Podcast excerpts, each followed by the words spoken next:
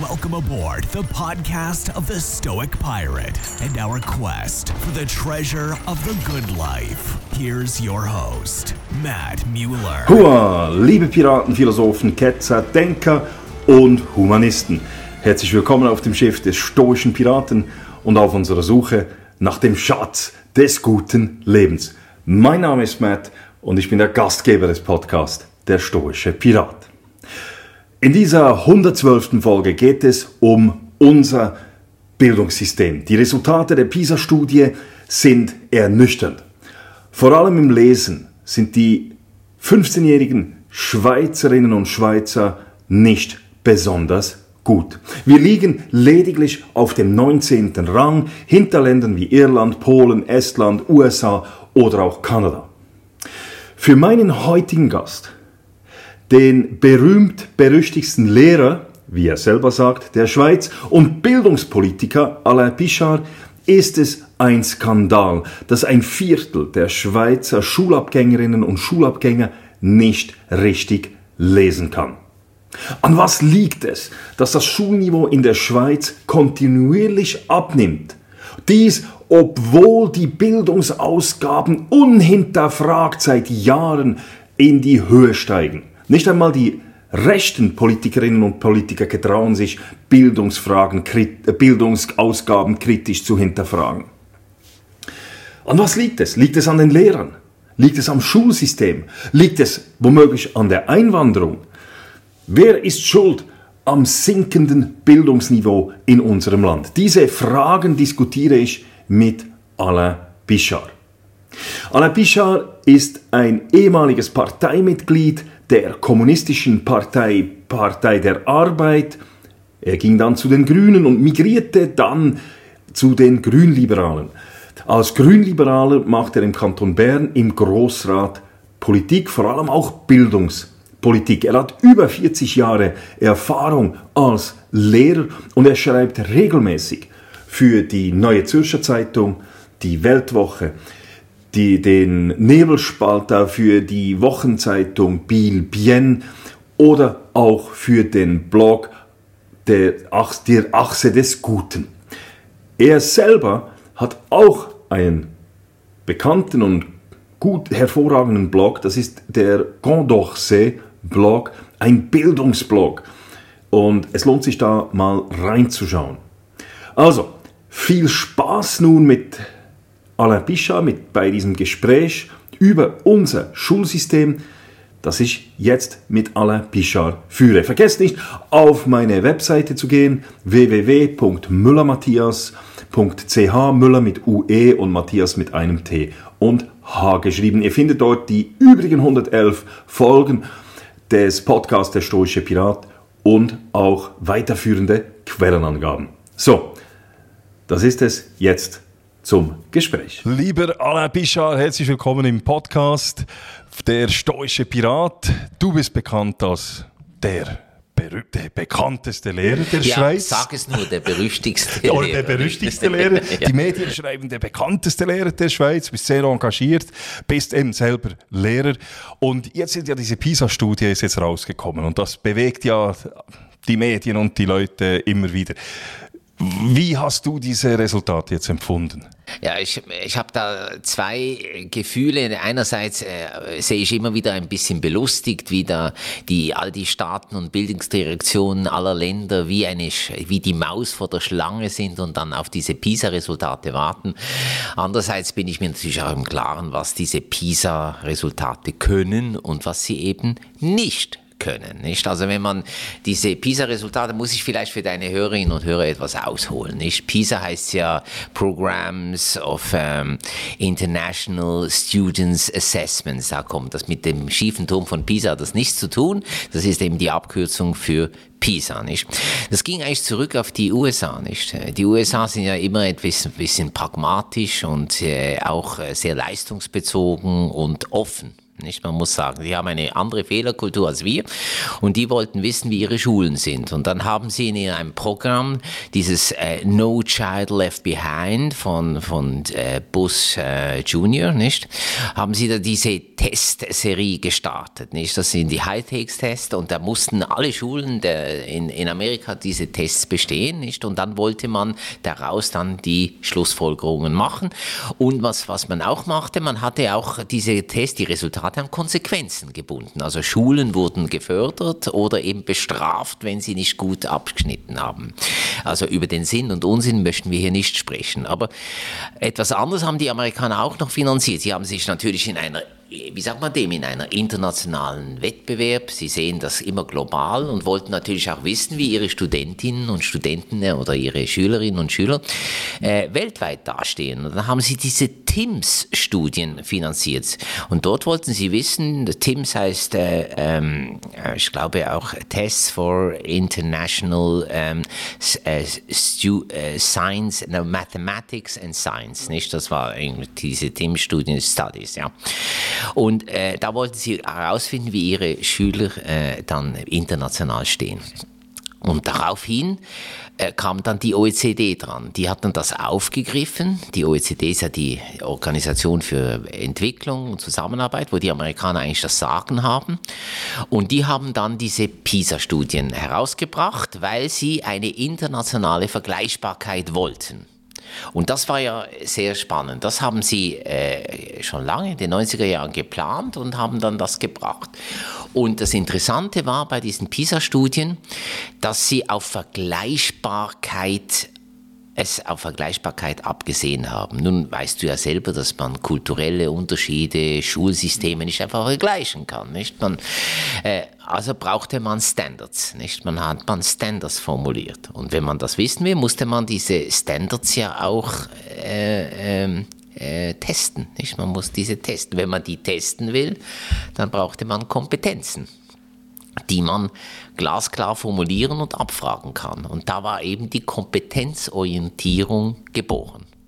Und dann haben die Länder in vielen Staaten haben ihre Lehrpläne einfach umgearbeitet auf Kompetenz, äh, Kompetenzen. Und das 2001 kam da die erste Studie und da sahen viele Länder schlecht aus, unter anderem auch die Schweiz. Man dachte, man sei immer an der Spitze, aber das war nicht so.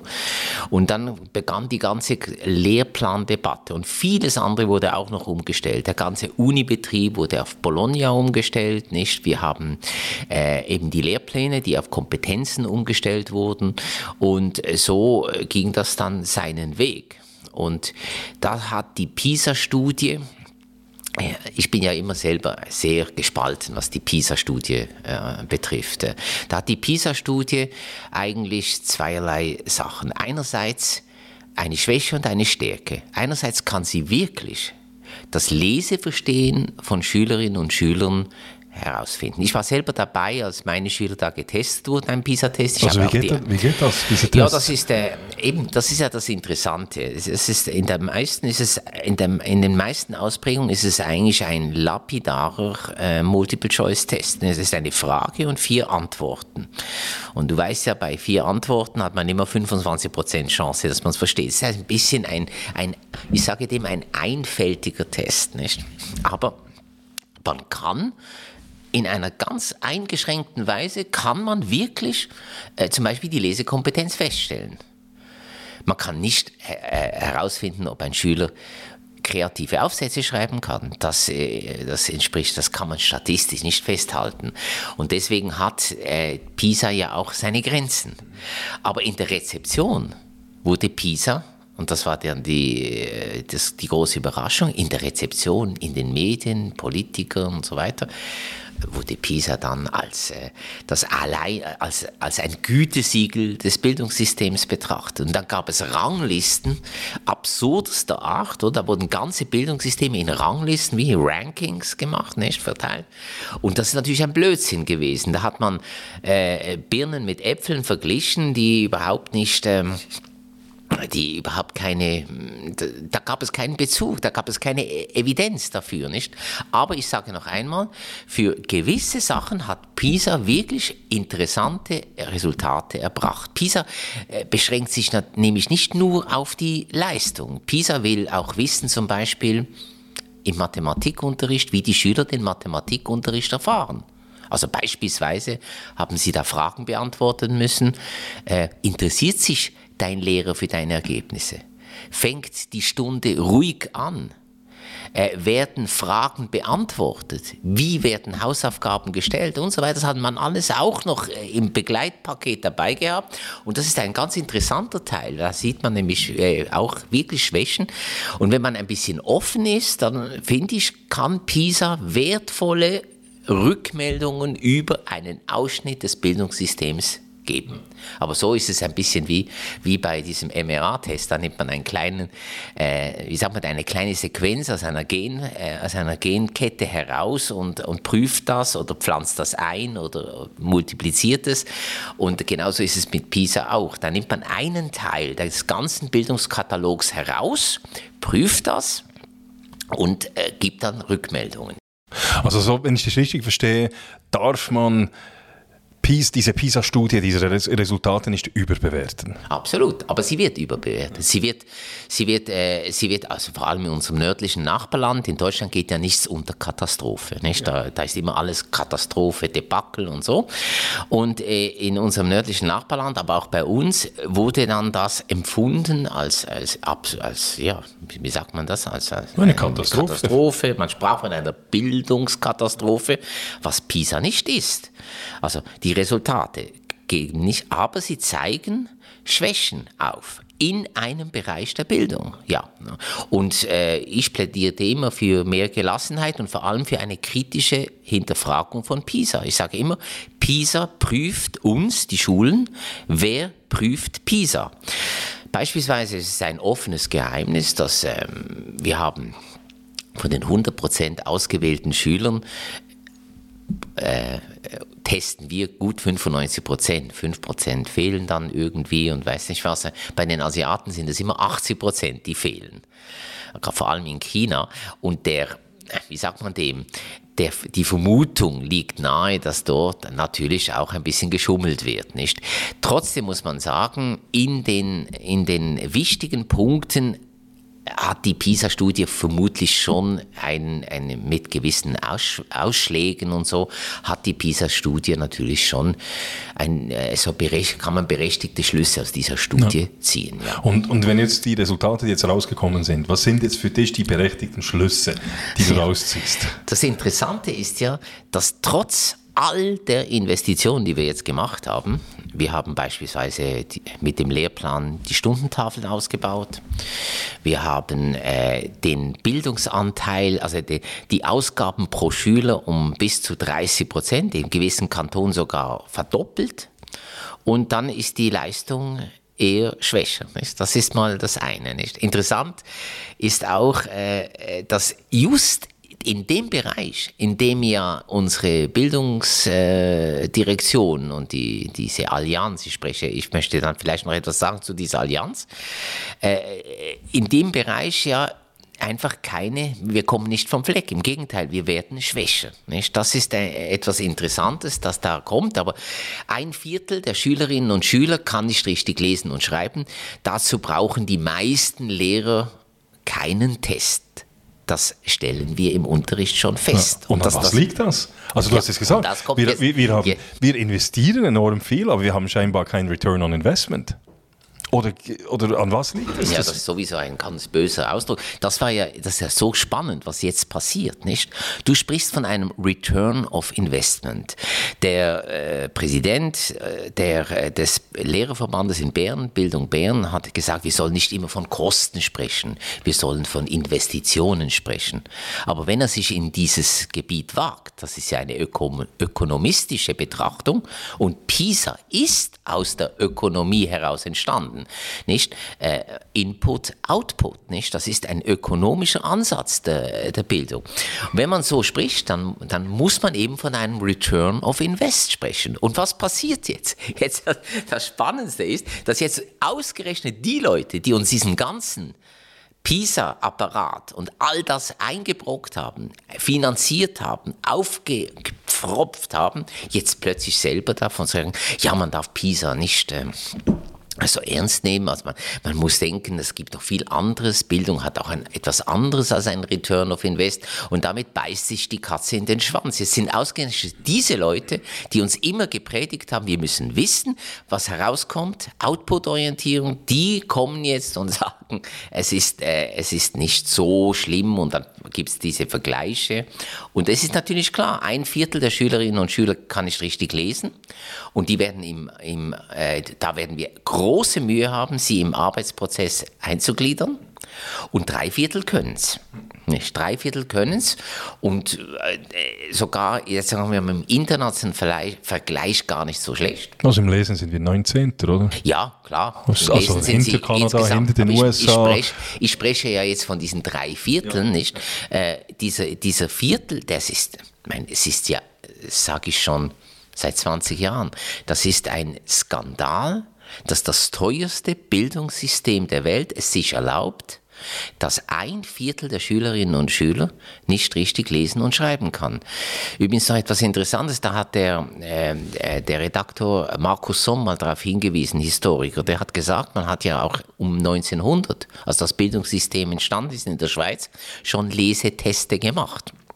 Und da war die Alphabetisierungs- und Verständnisquote ungefähr bei ja, 99, 98 Prozent damals, nicht? Und heute ist sie eben abgesagt. Gut, äh, äh, das ist mal ein Fakt. Aber, aber eben, also Sie haben jetzt die Leseschwäche angesprochen, da sind wir wirklich nicht so gut, finde ich jetzt persönlich, also auf dem 19. Platz. Mathematik sind wir nicht so schlecht, ich glaube auf dem 8. Platz, wenn man das Ranking anschaut.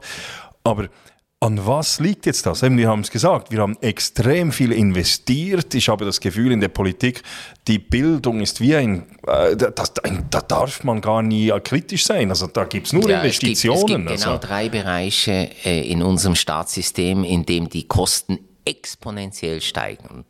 Das ist äh, dies, äh, die, wie sagt man dem, das ist, ist das Soziale, die sozialen Ausgaben inklusive Gesundheit. Das ist der öffentliche Verkehr und drittens die Bildung. Die, dort steigen die Kosten uns Unermessliche. Ja. Äh, das, ist, äh, das ist wirklich eine Frage, ähm, was machen wir mit dem Geld? Das IWP, das Institut für Wirtschaftsforschung ähm, in Luzern, hat darauf auch schon hingewiesen, hat gesagt, also wir investieren, vor allem die Kantone investieren und es kommt nicht das Resultat heraus. Im, äh, im Folge der PISA-Studie gab es ja auch in der Schweiz, es gab schon sehr, es gibt sehr viele Studien, es gibt Cockpit, äh, Stellwerkteste und es gibt jetzt auch diese UGKs im, im Raum, also das war im, im Folge des Lehrplans, wollte man die Überprüfung der Grundkompetenzen wollte man testen. Und dort hat man auch herausgefunden, dass die Schüler in ganz, dort hat man dann diese Kantonsrankings gemacht, nicht? Und man hat festgestellt, dass zum Beispiel der Kanton, der pro Kopf über fünf, fast 25.000 Franken pro Schülerin ausgibt. Das ist leider Gottes mein Heimatkanton, Basel-Stadt, mit Abstand am letzten Platz aller 26 Kantone ist, nicht? Und äh, beispielsweise der Kanton Fribourg, der die Hälfte nur ausgibt, äh, 13.000 äh, pro Schülerinnen und Schüler, an dritter, vierter Stelle ist, nicht? Das ist, äh, das sind schon äh, spannende Resultate. Man kann also nicht sagen, je mehr Geld, desto besser die Schulleistung, nicht? Das ist äh, etwas, das man einfach, es muss an etwas anderem liegen. Ja, und das, an was liegt es? Wieso, okay, wieso sind, also die Resultate sind nicht derart schlecht, aber sie es zeigen doch einen also Trend. Ich muss schon oder? sagen, also jetzt, wenn wir jetzt mal hier bleiben, auf diesem Viertel, dann ist es ein, dann ist es ein, ein Skandal. Es ist ein Skandal und den könnten wir auch beheben, diesen Ja, Skandal. Nicht? Ja, das ist die Frage, nicht? Äh, äh, natürlich, wir haben hier verschiedenste ähm, Einwirkungen. Ich bin nicht, äh, also die werden auch erforscht, nicht? Und ähm, der Elefant im Raum ist natürlich die Migration. Es ist ganz klar, dass äh, äh wenn Klassen beispielsweise über 80 Prozent äh, Kinder haben, die kein Deutsch sprechen zu Hause, dass dort der Lerneffekt für die Migranten selber ähm, beschränkt ist. Also der, der verringert sich nicht. Dann haben wir sehr, sehr komische Lesemethoden gehabt, also das Lesen durch Schreiben, nicht? Inzwischen würde ich sagen, ist das äh, verpönt, aber es wurde ganz lange ein, eingeführt, kann heute nicht mehr, glaube ich, ins Feld geführt werden. Äh, wir haben ähm, einfach, wie soll man sagen, meine Vermutung ist, dass man viel zu viele Sachen macht und sich nicht fokussiert. Man verfolgt Sachen in der Schule, die außerhalb von Reichweite des Unterrichts ist. Wir, die Schule, wir können nicht das Klima ändern. Wir können aus dicken Kindern keine dünnen Kinder machen. Wir können nicht die Kinder vor AIDS, Drogen und weiß nicht was alles retten. Wir können äh, auch keine Gewaltprävention machen. Nicht? Wir, äh, wir können, das kann ich dir ja verraten, wir haben sogar Mühe, einen äh, lebensrettenden Schwimmstil zu garantieren. Das konnten wir früher nicht. Nicht mal das können wir. Aber wenn wir nicht mehr lesen und schreiben, den Schülern beibringen können, dann äh, erodiert ein Grundpfeiler des Bildungssystems. Verstehst du das? Also ein Grundpfeiler. Dann, dann geht hier etwas verloren. Und ich sage immer so, mein, mein, ein, ein Wort, das ich immer sage, ist, sehen Sie, äh, lesen, schreiben und rechnen ist nicht alles. Aber ohne Lesen, Schreiben und Rechnen ist alles nichts. Das ist das Problem, nicht?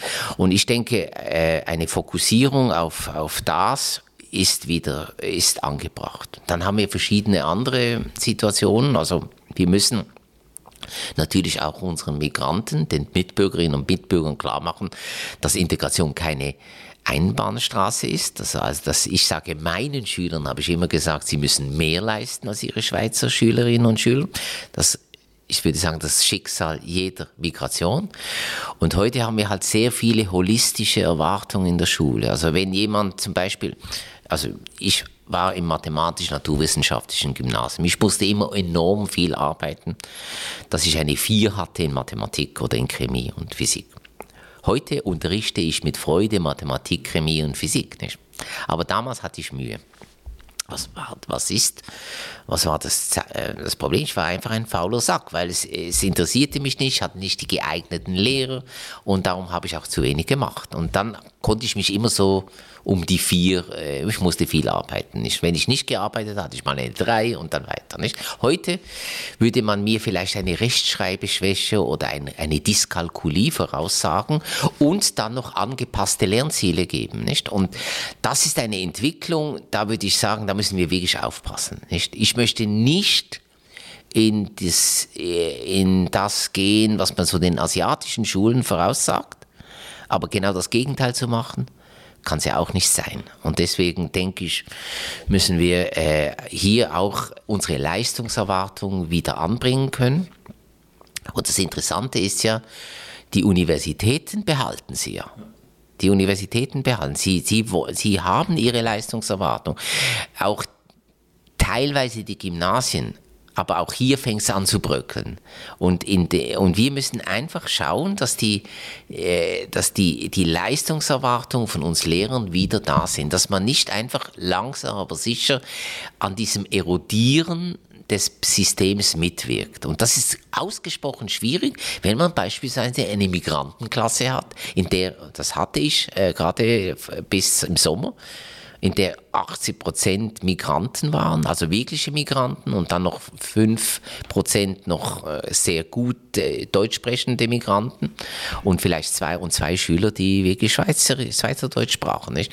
Das, ähm, äh, da muss man unglaublich aufpassen, dass man nicht hinunterrutscht und sich immer anpasst. Wir haben in den letzten Jahren enorm viel für die schwächeren Schüler getan. Und wir müssen eben aufpassen, äh, dass wir jetzt auch etwas für die guten Schüler tun müssen. Ja. Und da ist etwas Interessantes. Du hast Migration angesprochen, du hast die Leistungsorientierung angesprochen. In England haben sie genau das gemacht. Also man hat in der Mathematik die Standards erhöht und man hat dort auch die, man hat dort Angst gehabt, Befürchtungen, dass jetzt das Ganze zusammenbricht. Und was ist passiert? Die Zweitgeneration Migranten sind besser als die Engländer selber jetzt in Mathematik. Und Mathematik ist seitdem das beliebteste Fach an der Matura geworden. Also man hat es strenger gemacht, mehr Leistungsanforderung und es hat sich positiv ausgewirkt. Also verstehe ich dich auch nicht, man müsste wieder mehr Leistungsorientierung haben. Ich glaube schon, man müsste mehr Leistungsorientierung haben. Diese Studie, die, die kannte ich nicht. Äh, ich habe jetzt gerade vor kurzem von ihr gehört. Ich bin sehr gespannt auf diese Studie, nicht? Aber sie decken sich eigentlich auch mit anderem. Also wenn man von den Schülern Leistung erwartet und verlangt, dann bringen sie diese Leistung auch. Ich sage immer, sehen Sie, siehst du, äh, eine Schule, die nur Leistung verlangt, kann inhuman sein, nicht? Aber eine Schule, die keine Leistung verlangt, ist auch inhuman, weil es ist, es ist das Wesen vieler Menschen. Es ist das Wesen des Individuums, es will sich verbessern und es will gefordert werden. Wir fördern, aber wir müssen auch fordern. Nicht? Und da haben wir etwas ganz Interessantes. Du sprichst gerade von der Mathematik.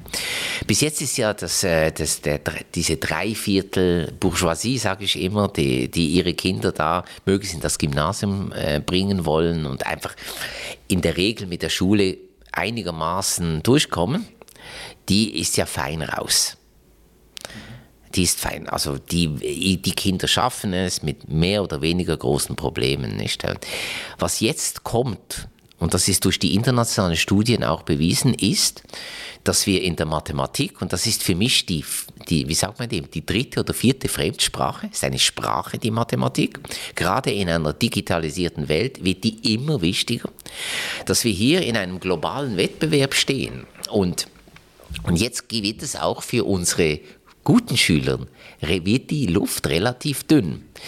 Ich möchte das mit einem äh, Beispiel erwähnen, das in der TIM-Studie 2017 war das, herausgekommen ist. Dort man, bei der TIM-Studie macht man ja vier Kategorien. Das sind die unterste, eine mittlere, eine gute und eine übertroffene Kategorie.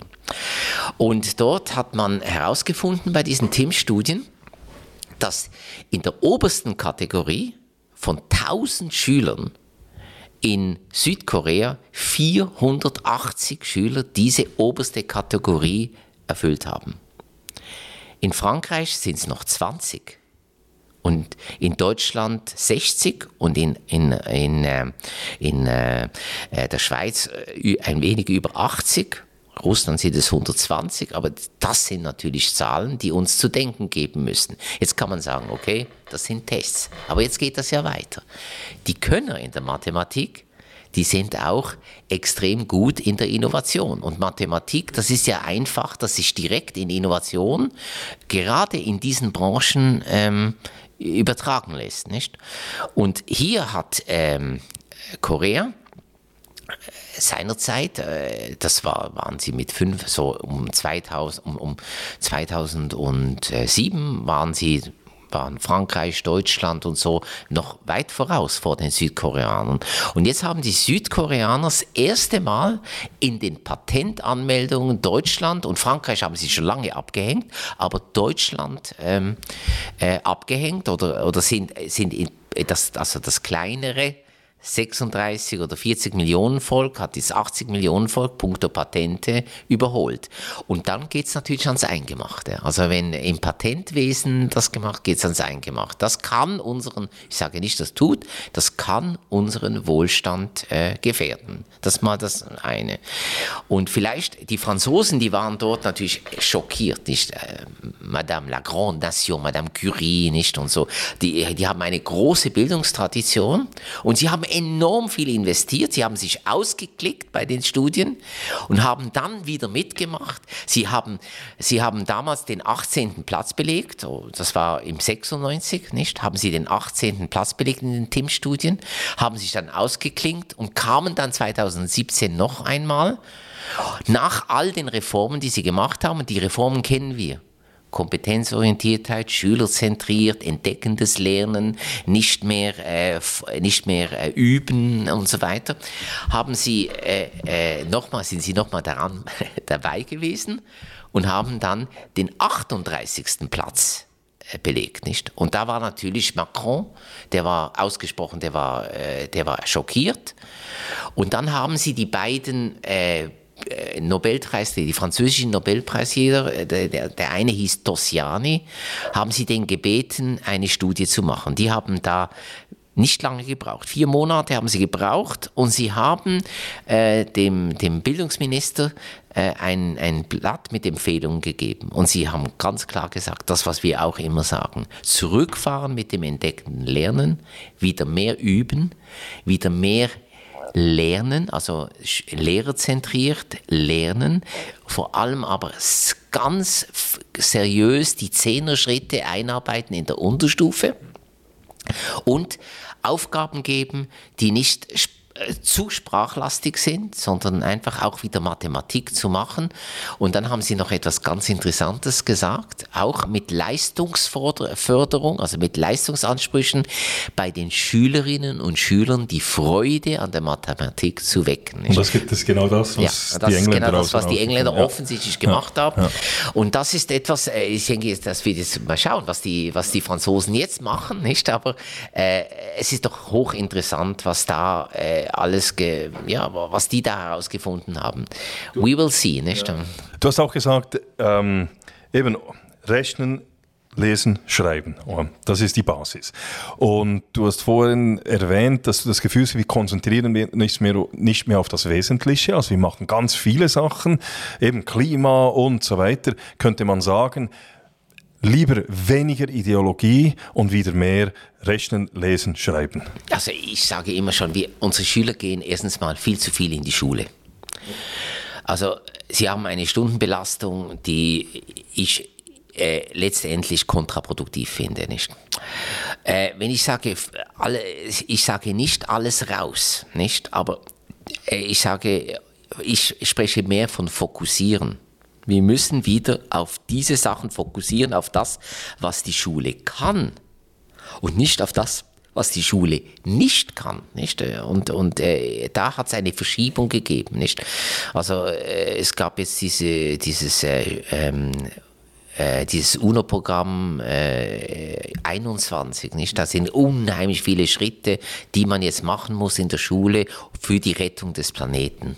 Und das sind so viele Sachen, wirklich auch kluge Sachen, viele interessante Sachen, aber völlig äh, unrealistisch, das alles in der Schule zu bringen. Dann macht man das irgendwie. Und dann kommt eben das, was ich äh, der Schule vorwerfe.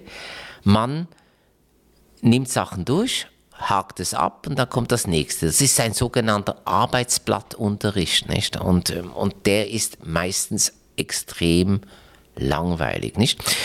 Äh, wenn man etwas einüben will in der Schule, da gibt es eben, für das sind wir ausgebildet, die Lehrer, da gibt es eben didaktische Prinzipien. Nicht man, man versucht einen Einstieg, man versucht die Schüler zu motivieren, am besten durch eine Problemstellung.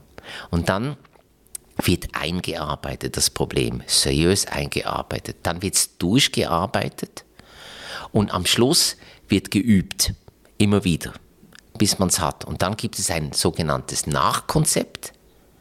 Und dann wird äh, das ganze, äh, die ganze Sache, die man da hat, dann auch angewendet in anderen äh, Feldern, in anderen Umständen. Nicht? Und so läuft eigentlich die Vermittlung von Bildungsinhalten. Was man jetzt macht, ist, man, man macht es in einer unglaublichen Eile. Man macht viel zu viel und all diese didaktischen, wichtigen Schritte, da überspringt man, kürzt sie ab oder macht man nicht mehr seriös. Also beispielsweise bei einem schülerzentrierten Lernen, wenn die Schüler selber arbeiten, dann sagt man ihnen, okay, jetzt kontrolliert ihr das, nicht?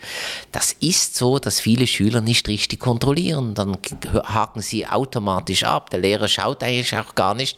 Und dann kommen wir in diese Situation durch äh, wir sagen dem immer, dem heimlichen Lehrplan. Die Schüler, äh, die äh, geben vor, es gemacht zu haben und der Lehrer gibt vor, es zu glauben. Also, und und es, eigentlich passiert zu wenig. Nicht?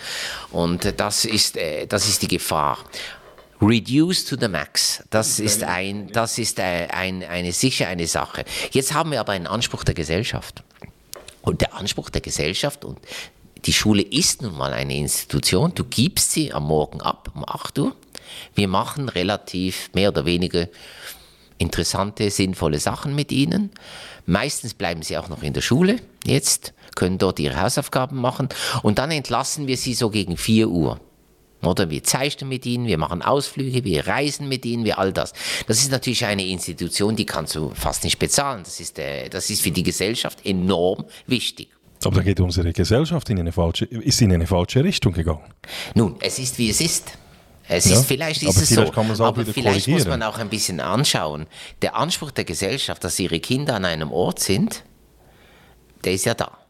Jetzt kann man sagen, okay, die Schule ist ein Lernort, aber sie ist kein Hüteort. Und was man heute macht, man vermischt das Ganze. Man äh, ja, macht mal was mit denen. Und ich denke, wir können das natürlich machen. Wir können äh, in dem Reduce to the Max, können wir wieder mehr Lernort machen.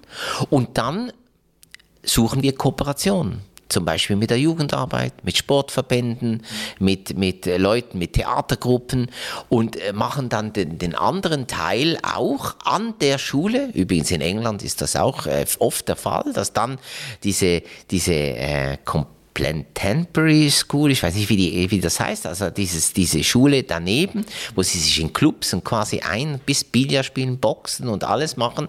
Und dann haben wir einerseits den Hüte- und Spaßfaktor und den Lernfaktor, der wird dann unterrichtet von ausgebildeten Lehrern, die wir heute halt nicht mehr in dem gewünschten Ausmaß haben. Hm. Nicht Aber ich sehe da schon auch ein Problem. Also jede, oder du sagst es, wir müssen eigentlich reduce to the max. Gleichzeitig müssen, ist der Anspruch von gewissen Kreisen da, dass man die Kinder hütet, damit, das ist ein, muss man ehrlich sagen, das ist ein Teil der feministischen Gesellschaft, weil alle Frauen ja arbeiten müssen und so weiter und jetzt muss man halt irgendwo einen Kinderhütedienst haben. Das sind die Folgen daraus. Aber ich habe es vorher schon gefragt, oder? Die Ideologie. Also wenn wir die Kinder vom Morgen um 7 Uhr bis am Abend um, um, um 7 Uhr in, vom Staat behütet werden, und wir uns trotzdem auf Reduce to the Max, ja, wie wird es dann aufgefüllt? Eben mit, Ideologie, mit ideologischen Sachen. Ja, und das, also meine, da muss ich ja sagen, bist du selber der Ideologe, nicht? Ich, ich glaube, äh, äh, natürlich sind da gewisse Tendenzen drin, aber es sind erstens mal nicht nur die Feministinnen, die das wollten, es ist mittlerweile ein breit anerkannter Konsens in der Gesellschaft bis zu den Wirtschaftsverbänden. Heißt aber nicht, dass er richtig ist. Das ist äh, deine Wahrnehmung. Auf jeden Fall ist sie, wie sie ja sie ist da. Das ist so. Und äh, Wirtschaftsverbände wollen das, äh, fast alle Parteien wollen das und, äh, und das ist jetzt so. Das Problem ist, wie organisiert man das? Nicht? Und das Interessante ist ja, die, äh, die Schule macht das HEP, Klepp, sagen wir dem, also so einigermaßen versucht sie es zu machen, diese Lernfunktion und die Hütefunktion irgendwie zu bringen. Aber dann kommen ja die 13 Wochen Ferien, die kommen ja auch noch, ja. nicht? Und äh, wie, äh, eine der nicht unrelevanten Ergebnisse der Hattie-Studie ist, dass nach langen Ferien quasi auch wieder äh, äh, die, die Lerner vor. Also äh, das kann auch ein Lern, einen, einen Effekt auf den Lernstand haben. Also wenn man zu lange Ferien hat, dann äh, sinkt das wieder. Also auch hier sind ja auch Bestrebungen in Gang, auch in den Ferien dann diese Angebote, Ferienpass und so zur Verfügung zu stellen, damit die äh, Eltern eben äh, arbeiten können oder so. Das ist schon, das ist ein gesellschaftliches Problem oder nicht ein Problem, das ist ein Fakt Markt, den wir heute haben. Und äh, ich denke, äh, wir müssen den intelligent organisieren. Ja. Du hast vorher auch die Migration angesprochen, das Problem der Migration. Ich habe das selber erlebt. Mein Sohn, er war in der siebten Klasse. Sie waren zwei Schweizer, eine Schweizerin und ein Schweizer, und der Rest waren Ausländer. Jetzt ist die Migration wirklich so ein Problem oder ist es der Umgang mit diesen Migranten? Also ich begebe mich jetzt auf ein relativ sumpfiges Terrain, nicht? Also da, da kommen jetzt völkerkundliche Aspekte und äh, da ist äh, zum, zur Sprache und vielleicht auch, äh, ja, kann, kann, man mir da auch äh, einen Rassismus vorwerfen.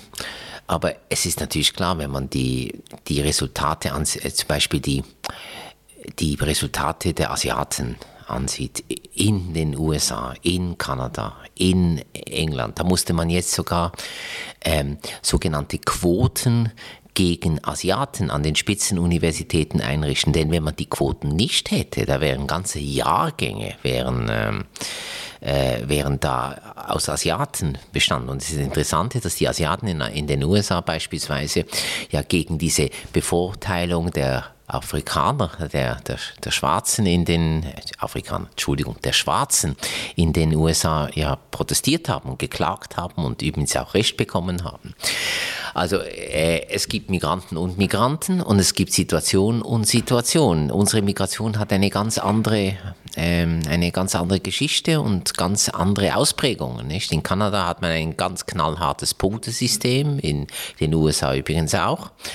Und äh, bei uns hat, hat man natürlich eine andere Einwanderung. Schon bei uns, beispielsweise, wenn wir von den Muslimen sprechen, unsere Muslime äh, hat, sind eine ganz andere Zusammensetzung haben sehr viele Kurden aus dem Balkan und so, als beispielsweise in Frankreich, die, der von Herrn Macron, der hat eine, äh, der hat sieben Millionen äh, Muslime, die kommen vorwiegend aus dem maghrebinischen Raum. Das sind alles große Unterschiede, auch kulturelle Unterschiede, nicht?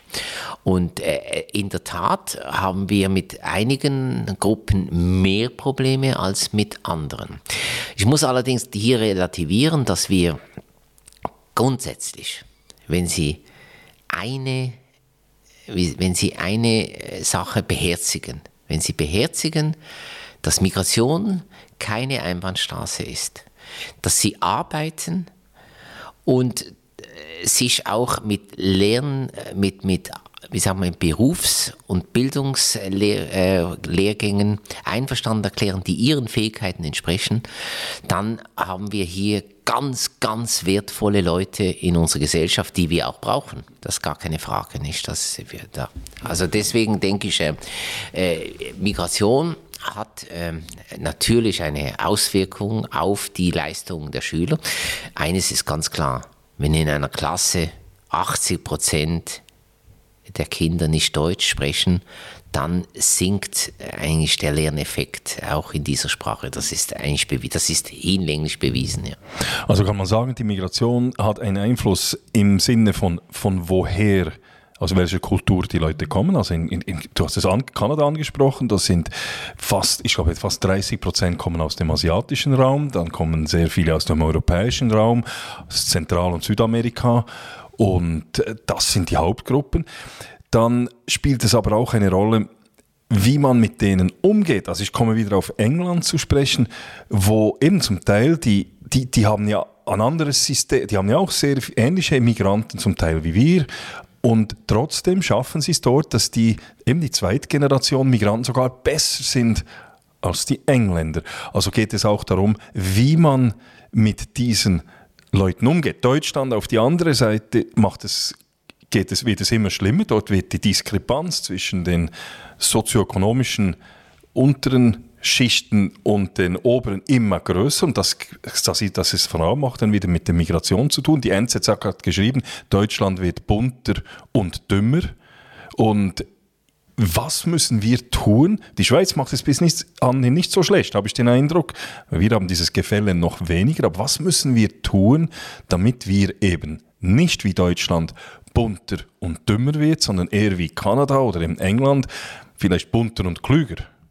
Ja, also ich würde aufpassen mit so pauschalisierenden Sachen, Deutschland bunter und dümmer. Aber was Deutschland natürlich hat, ist, äh, die sind es gar nicht gewohnt. Wir haben immer noch die viel größere Migration als Deutschland. Also äh, prozentual haben wir so viele Ausländer äh, integriert. Äh, noch mehr als die USA. Also das ist, äh, ist gar keine Frage. Wir machen vieles besser nicht. Und ein Punkt ist sicher auch der Umgang mit Schwierigkeiten, mit schwierigen Situationen. Der andere Punkt ist, dass wir vielleicht äh, du erinnerst dich vielleicht an den Brief, den ich damals in der Weltwoche geschrieben habe, so geht es nicht. Ne? Und wir hatten damals wirklich eine Art, äh, das wurde uns Lehrern auf oktroyiert äh, von den Bildungs- und Integrationsbehörden, wenn ein Ausländer hierher kam und keinen Erfolg hat, dann war das nicht sein Fehler. Dann war es an der mangelnden Gastfreudigkeit, Gastfreundschaft des, äh, des Landes, dann war es das Traumata aus dem, sie, aus dem Herkunftsland, dann waren es schlechte Bedingungen. Und so hat man langsam den, den äh, Leuten eine Umkehr der Werte äh, gepredigt. Und ich habe das immer als falsch empfunden. Ich habe ja vorher schon gesagt, ich habe meinen Migrantenkindern immer gesagt, hört zu, äh, geschenkt wird euch das nicht. Ihr müsst mehr arbeiten, aber wenn ihr arbeitet, dann werdet ihr mit unserem dualen, und das ist jetzt der zweite Punkt, den wir haben, der zweite ganz große Punkt, den wir als haben, den Deutschland eigentlich auch hätte, das ist das duale Bildungssystem. Viele Migrantinnen und Migranten schaffen es über, den, über die Lehre in einen Beruf hinein. Und wenn wir jetzt vorher immer von den Spitzenleistungen gesprochen haben, wir dürfen das Mittelmaß auch nicht vergessen.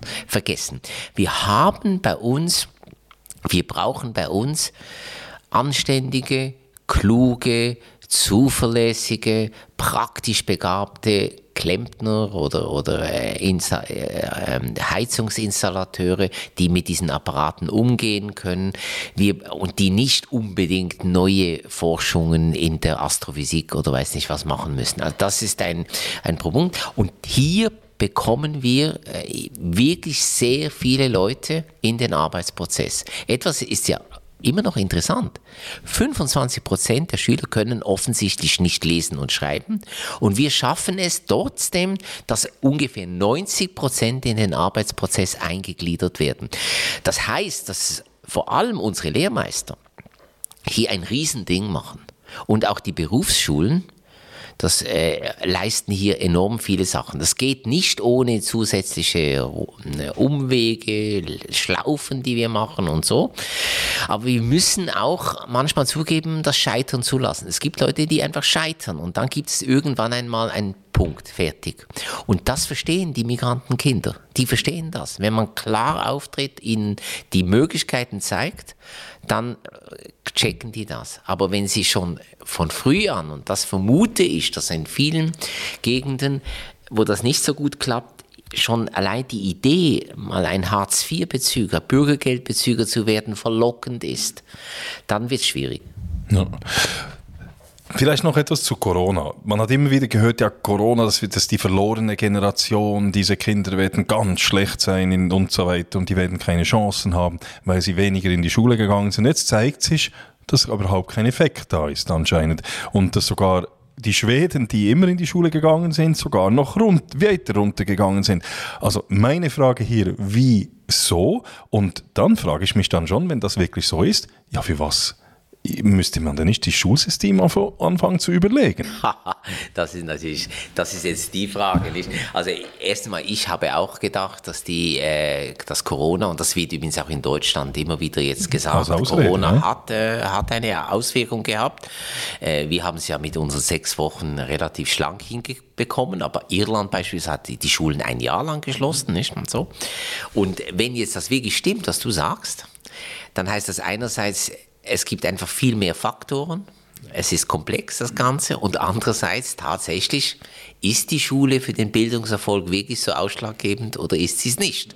Wenn natürlich ein Ire mit einem Jahr Schulausfall die gleichen Leistungen bringt wie ein Schweizer, der, ähm, der, seine, der nur sechs Wochen fern war von der Schule, dann kann man sich diese Fragen auch stellen.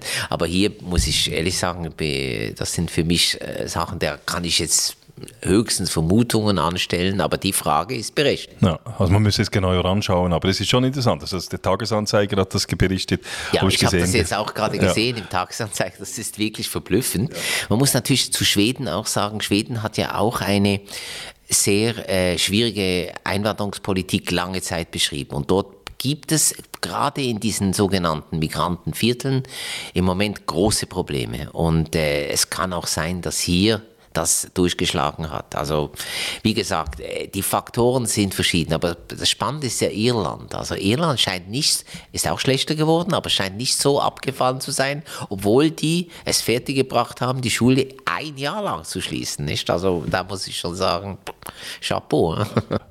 Wenn du jetzt in die Zukunft schauen, schaust und du hättest einen Wunsch frei, also wie sieht die Schule der Zukunft nach deinen Wünschen aus? Oder die Bildung? Also ich denke, man muss wieder die Lehrer haben, die die Schüler brauchen. Das ist das Wichtigste. Die also, oder nicht. die Lehrerinnen, muss man ja auch heute sagen. Es sind ja fast vorwiegend Lehrerinnen. Man muss Leute haben, die für diesen Beruf brennen, die sich für die Schüler interessieren, die gut ausgebildet sind und denen muss man die nötigen Freiheiten geben, das zu machen. Und wenn wir das haben, dann haben wir schon sehr, sehr viel erreicht. Aber haben wir das heute nicht?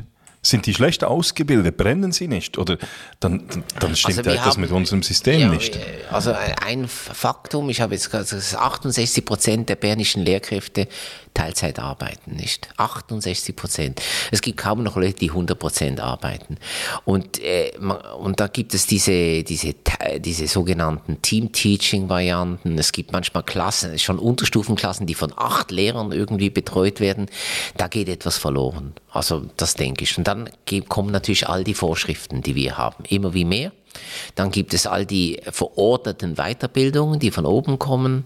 Äh, ich kann mir schon vorstellen, dass es da manchem Lehrer zu blöd wird. Nicht? Ich hatte das Glück, in zwei Schulen zu arbeiten, vorwiegend, die sich einfach über die solche Sachen weggesetzt haben und mir das Vertrauen ausgesprochen haben. Und äh, dort konnte ich wirklich so arbeiten, wie ich wollte, in einem sehr guten Team. Das ist die Oberstufe Zentrum Orpund und das war das Oberstufenzentrum Met Bötzingen, eine richtige Brennpunktschule in Biel. Und man kann es eben auch anders machen. Das ist mein, äh, ich glaube, ein, einer der wichtigsten Punkte, die, die, äh, die ich jetzt nennen würde als einen Wunsch. Aber, aber wie, wie finden wir diese Lehrer, die, die wieder brennen? Also, das eben, also ich finde es ja auch, das ist 68 Prozent im Teilzeit. Also das heißt, das ist, vielleicht gefällt ihnen der Job auch nicht. Oder, aber wie bringen wir es hin, dass wir wieder solche Leute haben? Und wie können wir gegen diese Regulation und diese, eben diese Einschränkung der Handlungsfreiheit vorgehen? Also es, es nimmt ja immer zu. Das würde jetzt eine zweite Sendung äh, äh, brauchen, aber ich kann da natürlich auch einige Sachen sagen. Oder ich denke, grundsätzlich hat man über die Jahre aus der öffentlich-rechtlichen Schule eine Staatsschule gemacht. Und man hat die Lehrer als Staatsangestellte behandelt, hat ihnen so kleine Korporäle vorangestellt, die Schulleitung, und von denen erwartet man, dass man einfach äh, äh, Weisungen einfach durchsetzt. Und man hat sie auch, muss ich jetzt mal sagen, in den 90er Jahren mit Sparprogrammen und so ziemlich ähm, heftig durchgeschüttelt. Nicht alle waren falsch, aber oft waren es auch sehr kleinliche Sparmaßnahmen. Und wenn man äh, Lehrkräfte wie normale Arbeitnehmer behandelt, dann benehmen die sich selber auch als normale Arbeitnehmer. Und dann kommen halt andere Faktoren mehr äh, zum Tragen, Freizeit, Lifestyle, Lohn, andere Wohneigenschaften, Nebenjobs und, und so weiter und so weiter. Und, wenn die, und die Schule kann natürlich das alles bieten. Man kann heute eine Schauspielerkarriere machen, man kann Schriftsteller sein, man kann äh, eine Familie äh, aufziehen, Vatertage machen und äh, gleichwohl Schule geben, nicht unterrichten. Ob man dann auch äh, die, die, den, die Schule, äh, die Schüler denen geben kann, was sie brauchen. Den, ich sage, also äh, der ähm, berühmte äh, Forscher, also der Jugendpsychiater Alan Guggenbühl spricht von einem Rudelführer oder einer Rudelführerin. Äh, sie ist da und ihr, ihr, seid da und ich bin da für euch, aber ich verlange was von euch. Äh, diese Lehre muss man, kann man eigentlich gar nicht genug bezahlen. Die muss man wirklich bezahlen, ja. ja. Also dann müssen wir in der Zukunft wieder Rudelführerinnen und Rudelführer finden und ähm, die muss man dann vielleicht eben auch etwas besser bezahlen. Aber nicht sakrosankt. Also ich, ich wehre mich dagegen, aus den Lehrern jemanden zu machen. Das sehe ich in meinen Kreisen sehr oft. Man sagt zum Beispiel, ja, die Lehrer müssen wieder entscheiden können, die müssen sich gegen den Eltern durchsetzen und so. Lehrer müssen auch kritikfähig sein. Äh, äh ich, ich habe zu viele Kinder und ich habe zu viele Kollegen gehabt, äh, wo ich gesehen habe, die haben, und ich selber auch, wir, haben, wir machen immer Fehler, nicht immer wieder Fehler und wir müssen auch bereit sein, äh, auf Kritik und Fehler zu reagieren. Das ist etwas ganz Wichtiges. Äh, nur solche Lehrer können dann wirklich auch den, den Job ausführen, den wir, äh, den wir haben müssen, ja. Ich glaube, wir haben etwa die Runde gemacht. Gibt es irgendetwas, was du sagst, das müssen wir den Zuhörerinnen und Zuhörern noch mit auf den Weg geben? Äh, letztendlich denke ich, äh, glaubt an eure Kinder und es, äh, und, äh, es kommt, äh, der Hinweis, den du gegeben hast über die Pandemie, die Schulschließung, es kommt äh, in der Regel gut. Also auch Schülerinnen und Schüler, die uns manchmal in der Schule den letzten Nerv ausreißen, wenn ich sie dann mal beim Klassentreffen 20 Jahre später sehe. Es kommt vieles gut, gerade in unserem freiheitlichen Land. Herzlichen Dank für dieses positive Abschlusswort noch und herzlichen Dank für das Gespräch. Ich bedanke mich.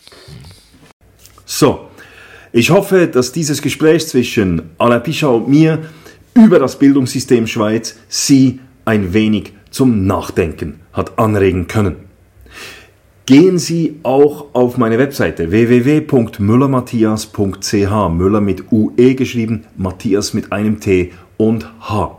Sie finden dort neben den sämtlichen anderen 111 Folgen des Podcasts Der Stoische Pirat auch die weiterführenden Quellenangaben. So auch den Link zum Blog Condorcet von Alain Pichard. Ich möchte Ihnen den wirklich ans Herzen legen. Gehen Sie mal auf den Condorcet Blog www.condorcet.ch. Sie finden dort ganz viele aktuelle Artikel von Menschen, die sich intensiv mit dem Schweizer Bildungssystem und der Bildungslandschaft auseinandersetzen. Es lohnt sich, gehen Sie darauf. So, that's it. Ich wünsche Ihnen eine ganz tolle Woche, eine schöne Weihnachtszeit und hoffe natürlich, dass Sie auch in Zukunft wieder mit an Bord des Schiffs des stoischen Piraten kommen werdet. That's it. Macht es gut. Bis bald. Thank you for listening to the podcast of the Stoic Pirate. Come back again to our quest for the treasure of the good life.